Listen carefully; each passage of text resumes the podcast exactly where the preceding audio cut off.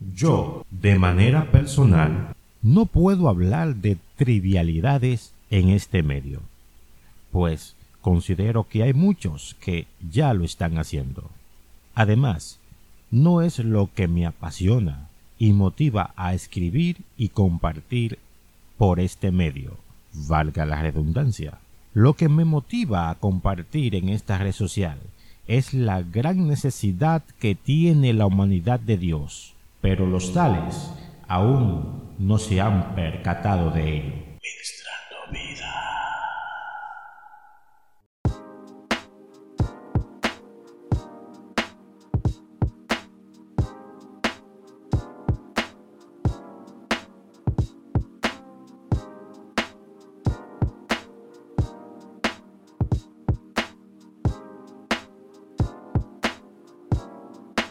Es imperativo que entendamos nuestra posición en el mundo espiritual.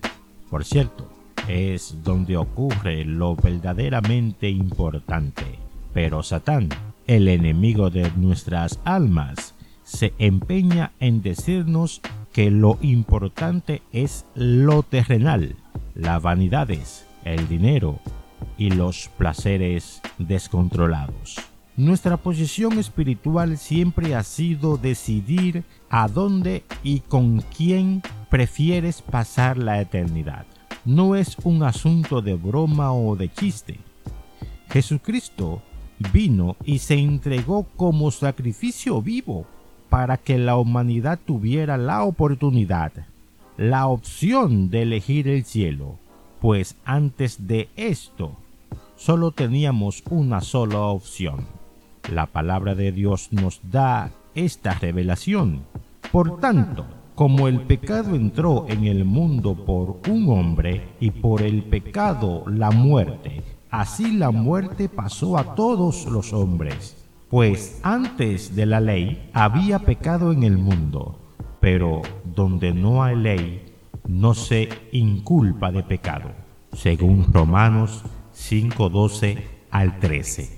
El pecado la muerte pasó a todos. No sé qué entiendes al leer este verso, pero tienes que darte cuenta de tu posición espiritual, el cual ahora, mientras tengas vida, tendrás que tomar una decisión.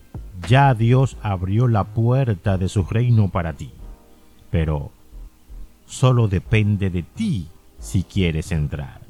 Al igual que Satán, tiene las puertas abiertas, a diferencia que la humanidad entra de forma voluntaria.